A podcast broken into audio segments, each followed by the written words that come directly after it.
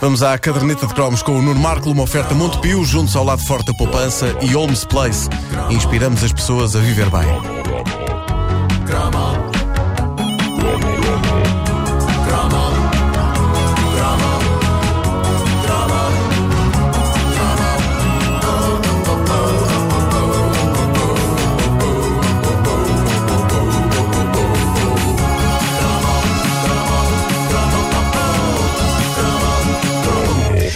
Sempre interessante analisar os anúncios das revistas de banda desenhada que nós líamos na nossa infância e juventude, porque eles são o espelho das coisas que nos faziam titilar e espernear de prazer. Mas não eram quase todas brasileiras, eu, Eu- tenho essa ideia. Havia muitas coisas brasileiras, mas, mas havia as revistas portuguesas a Ah, dada ok. altura. Hum. Ah, e, e- e pelo Natal ou pelos anos, eu ficava sempre na expectativa de receber algumas das coisas que estavam nestes eh, anúncios. Ah, ou então simplesmente porque um dia podia apetecer aos nossos pais, avós, seja quem for, dar-nos uma valente alegria, assim por nada. Claro, ou então no claro. dia da, cri- o dia da criança Olha, também era. criança. Havia grande expectativa com, com a chegada do dia da criança. E eu, da altura, eu não percebi que já não era criança. Então comecei a estranhar quando de repente os meus pais deixaram de me dar coisas nesse dia. E, e perguntei, mas porquê é que não me estão a dar coisas? Porque tens 20 anos. Ah, ora bem. Os, o- os anúncios, eh, eu tinha, eu tinha um trauma particularmente com os anúncios eh, que vinham nas revistas Disney brasileiras, porque eram anúncios da mítica marca brasileira de brinquedos Estrela. lembras-te? E, e eram anúncios que eram particularmente dolorosos porque precisamente eram do Brasil e mostravam coisas que não havia cá. E se eram geniais os anúncios dos brinquedos Estrela. Havia qualquer coisa nas fotos das- dos brinquedos e na maneira como o texto estava escrito que nos fazia pensar que nós precisávamos daquelas traquitanas para viver. Eram brinquedos ultra sofisticados. Felizmente, a dada altura, em 1980, deu-se esse momento histórico em que o tio Patinhas apareceu caracterizado de Vasco da Gama naquela que seria a primeira de muitas edições portuguesas das revistas Disney e então passámos a ter revistas com anúncios a coisas que sabíamos que existiam cá. Não queria dizer que fosse mais fácil ter essas coisas, porque já na altura estávamos em crise e os nossos pais não nos queriam mimar com tudo o que queríamos ter, mas pelo menos havia a reconfortante sensação de saber que podíamos virar a esquina e tínhamos essas coisas à mão. E a sempre imparável ouvinte da caderneta, Ana Trindade, ela não tem feito outra coisa que não publicar no Facebook dela e no da caderneta de cromos verdadeiras cascatas de pérolas da era croma de que temos falado aqui. Eu julgava que a nossa ouvinte Mónica Albuquerque tinha a maior coleção de coisas da era croma, mas se juntarmos as, as coisas da Mónica às da Ana Trindade, eu acho que só precisamos de alugar um barracão e fazermos uma exposição da caderneta de cromos. Não é Só- melhor alugarmos já o pavilhão Atlântico? Pode ser já o É, pavilhão é Atlântico. capaz de ser melhor. Telefona, telefona aí. Mas, ou, ou então, monta-se uma bilheteira à porta da casa de cada uma destas Olha, moças. olha, boa, boa, As pessoas pagam um bilhete e vão lá dentro Claro, ver. e assim escusa-se Vão lá tirar as coisas do seu Pronto, sítio, não é? pronto. Pois claro. Elas que tenham umas sandes prontas.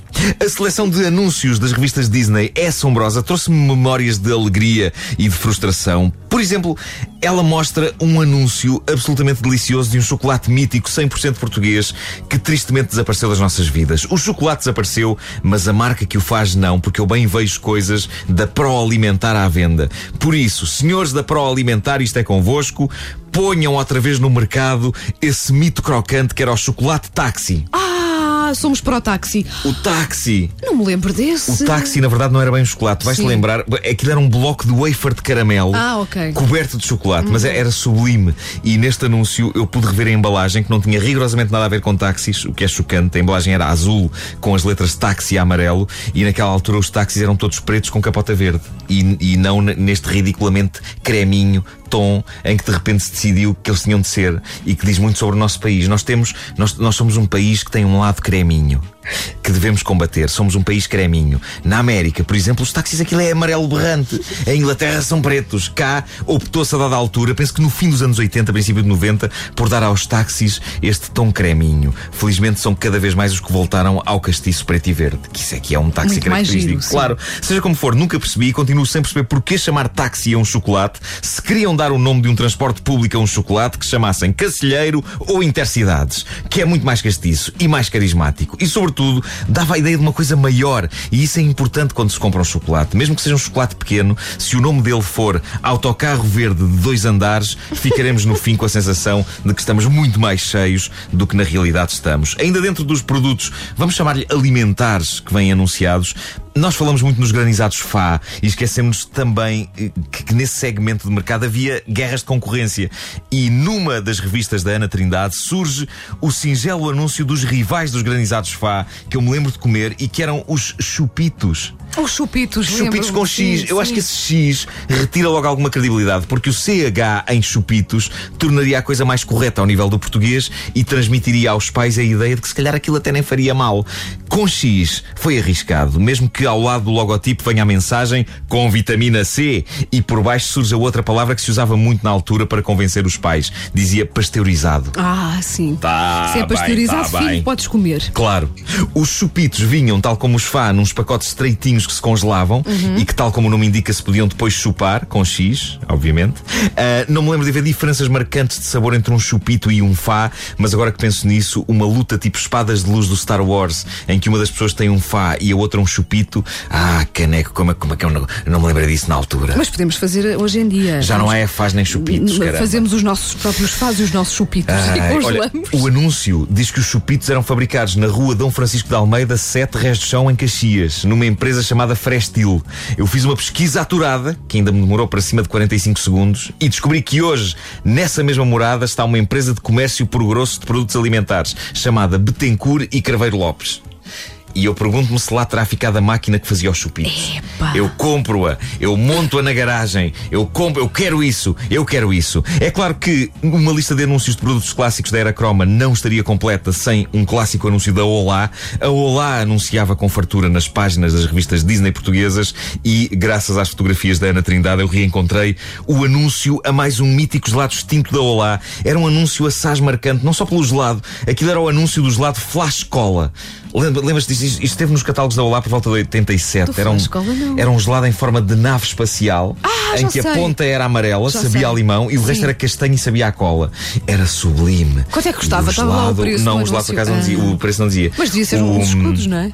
Espera aí, Meia dúzia de escudos, sim. O, gela- o gelado era só o começo, porque neste anúncio nós lemos grande promoção Flash Cola e só tínhamos de colecionar cinco, e repara bem na, na palavra do anúncio, cinco envoltórios do gelado Flash Cola. Eu adoro esta palavra. Envoltórios. Os envoltórios, para vocês pequenitos. Parece uma coisa que envoltórios. envolve um supositório. É, a embalagem é. Envoltório. Sim. Não queria comer isso. Pode ser o próprio rabo. Tu, quando metes um supositório, É, o o rabo, rabo é o está a envoltório. envolver o supositório. Sim, Logo é um sim, envoltório.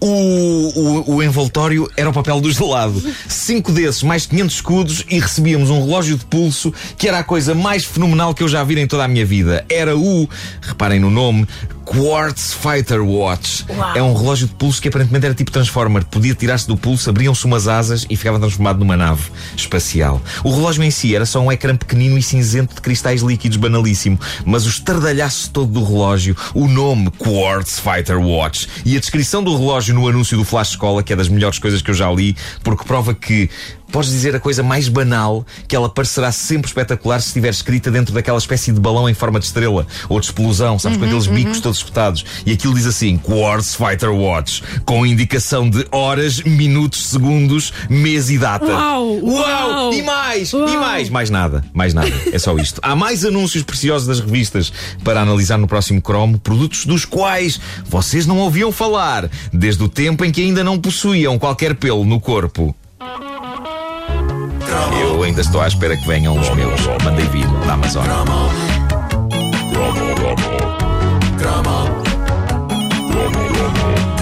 A caderneta de cromos é uma oferta Montepio, junto ao lado forte da poupança e Holmes Place.